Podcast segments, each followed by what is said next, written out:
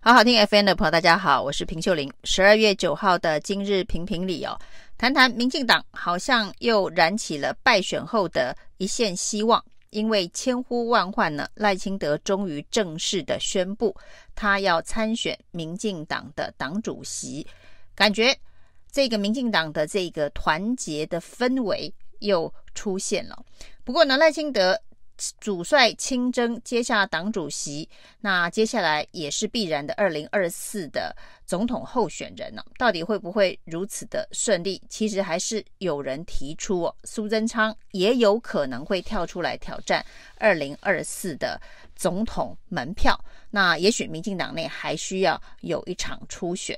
不过呢，第一个率先表态挺赖清德的是郑文灿呢。那郑文灿说，全力的。支持赖清德当党主席，也全力的支持赖清德选总统，这算是一个非常非常明确表达自己绝对不会争总统大位，然后呢会全力支持赖清德。不过，当郑文灿这样子的明确表态之后，非常有可能在明年的这一个立法院会期总预算审完之后呢，苏贞昌。会被撤换了。那重新的内阁改组当中，郑文灿极有可能会因此与赖清德有一定的共识互信之后呢，是有机会接下行政院院长职务的。但是其实赖清德这一次的这个主帅亲征哦，其实责任非常的重大，在。一一二六惨败之后的民进党，有人说叫做躺平的民进党。所谓的躺平的民进党，就是过去呢发生这么重大的选举挫败，党内一定是大鸣大放，检讨声浪四起，然后呢做出一些重大的宣示以及改革的方向，至少呢这一个忏悔反省，然后呢力图振作的这个氛围。要出来，不过这一次非常奇特的岁月静好，感觉大家在想的是蔡英文还有这个一年多的这个任期能捞就捞，资源分配好，大家就点点加三挖工，先抢到资源再说，不要大吵大闹。那这种躺平的民进党哦，也许在这未来的这个一年半当中，会看到很多很多吃相难看的事情发生。但是如果赖清德要挑战二零二四的话，他就不能够坐视这样子的事情发生哦，否则他二零二四要继续维持民进党执政，延续他自己的政治生命，恐怕是非常的困难。所以呢，高嘉瑜说，赖清德是民进党最后的绝地武士哦，他必须要面对恐惧。赢回人民的信任呢、哦？那为什么是最后的绝地武士哦？这最后的原因是因为这一场大选之后呢，民进党的这个中生代重量级的这个政治人物，通通都在选战中受了重伤。那最重的可能是输了桃园，论文又被撤销的郑文灿。那这个另外呢，林佳龙输的这个选票四十六万呢，也是非常的惊人呢、那几个。中生代都没有办法顺利的交班交棒啊，林右昌也是啊。那潘孟安虽然勉强的守住了屏东，但是选票赢得难看，现在还陷入了这个验票的争议当中。所以呢，赖清德的这个党主席真的挑战是非常的大。那第一个最大的挑战呢，我们看到来自他的故乡台南。这两天呢，郑国会第一个先跳出来反对赖清德接党主席啊，认为这样子权力会过度的集中。事实上呢，民进党现在蛮需要权力集中的，否则大家会认为英系仍然是阴魂不散。即便蔡英文已经请辞了党主席哦，那原本呢，这个共识当中是要推郑文灿。继续延续英系在党内权力的香火，没想到郑文灿因为论文事件跌了一大跤。那在台南呢，为了这一个正副议长的选举哦，民进党立委陈亭妃开了一个记者会，声泪俱下的痛斥这个黑道介入台南市议会正副议长的选举哦。他说，连他的妈妈都很担心，他觉得自己让母亲担心，于是呢，想到呢就。流下了眼泪哦，他呼吁党中央啊，不要用党纪护航黑金哦。台南的八十八枪，他认为跟这一个县市议长的选举是有关系的。那台南这八十八枪，绝对是赖清德如果明年的一月十五号选上党主席之后要处理的第一个烫手山芋啊。那有关于这个黑道治国、黑金治国的阴影，绝对是民进党在这一场惨败的选战失败的原因之一，惨败的原因之一。而在这个惨败之后呢，无苍白无力的检讨，也是因为这一个黑道治党、黑道治国的阴影所造成的。那最好笑的是，这个八十八枪的枪手相关的接应人呐、在选后。终于启动侦办了，但是呢，居然是两万块交保了。那在提出这个黑道相关议题，在选战中提出黑道相关议题的台北市的立委的补选，台北市议员王宏威被恐吓之后哦，恐吓犯很快就抓到了，可是抓到之后五万块又交保了。那这些这个法律上面对于黑道恐吓相关案件的这个侦办。会让大家觉得民进党的这个向黑道宣誓的决心，就跟败选检讨一样，非常的敷衍。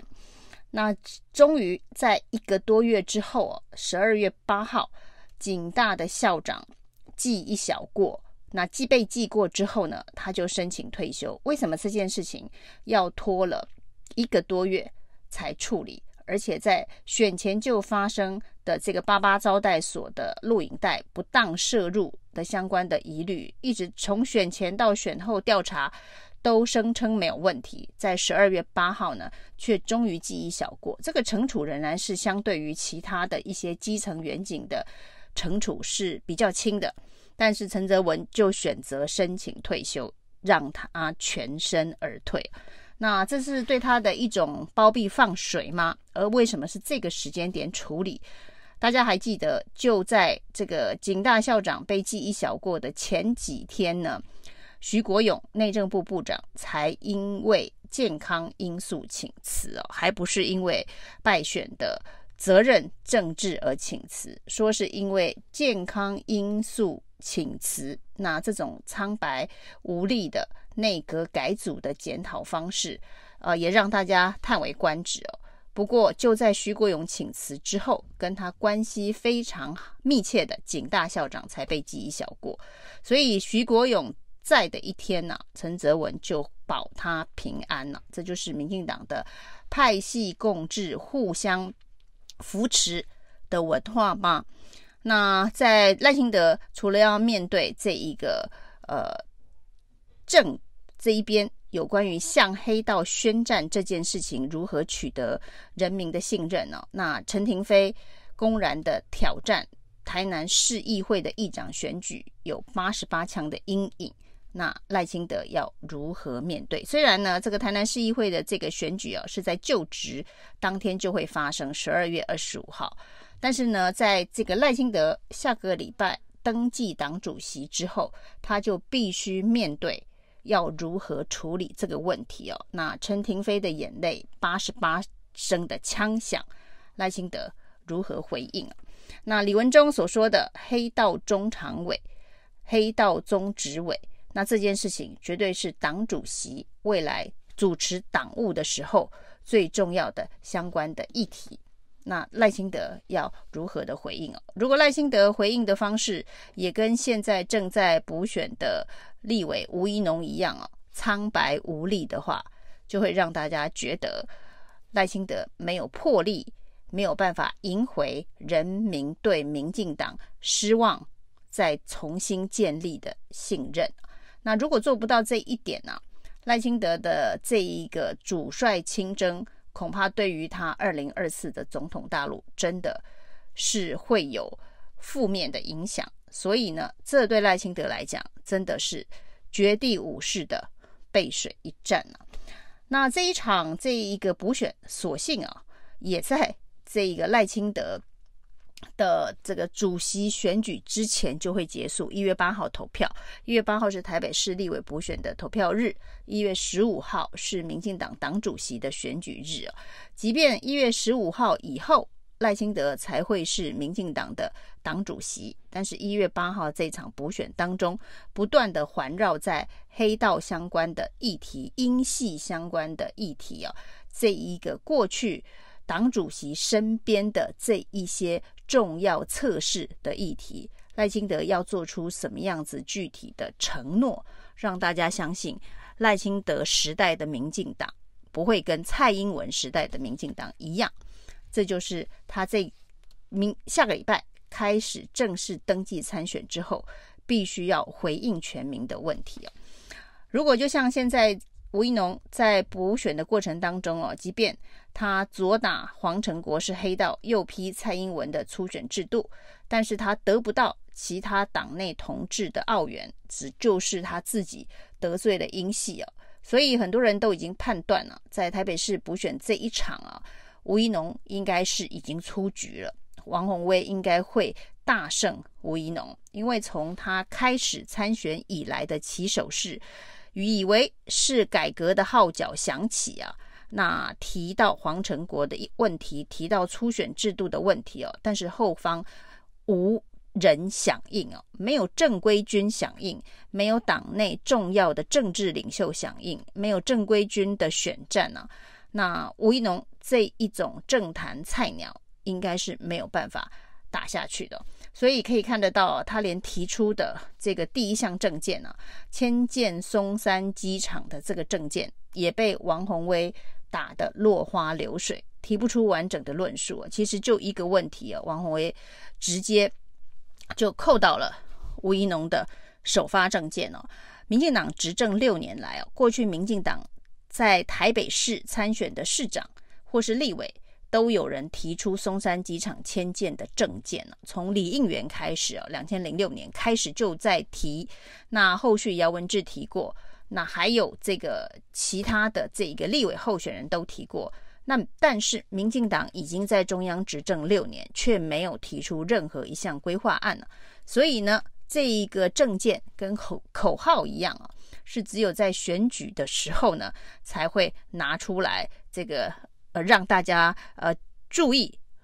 认为说民进党呢对于松山机场迁建成为中央公园这样子的一个想象规划的蓝图，但是想象就是想象哦，即便已经执政六年，没有任何人有一页的规划书出现了，所以呢，王宏威只要把这样子的议题抛给吴怡农，他就。无法回答，这跟王宏威提出的第一个政见“核二核三厂”延役的相关的议题啊，这是在这个民进党“非核家园”论述底下，以及现在全球几乎是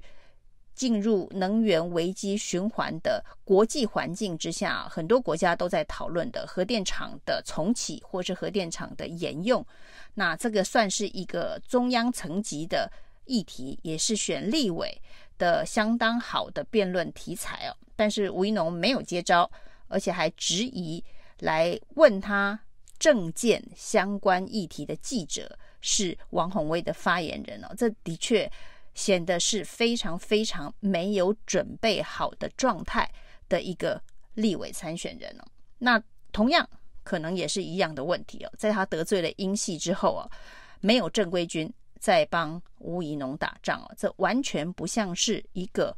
有竞选团队的候选人哦，感觉像是一个独立参选人的孤鸟。那这也是民进党现在啊，大家各怀鬼胎，一盘散沙，在这样子的一个惨败过后，人人都想在最后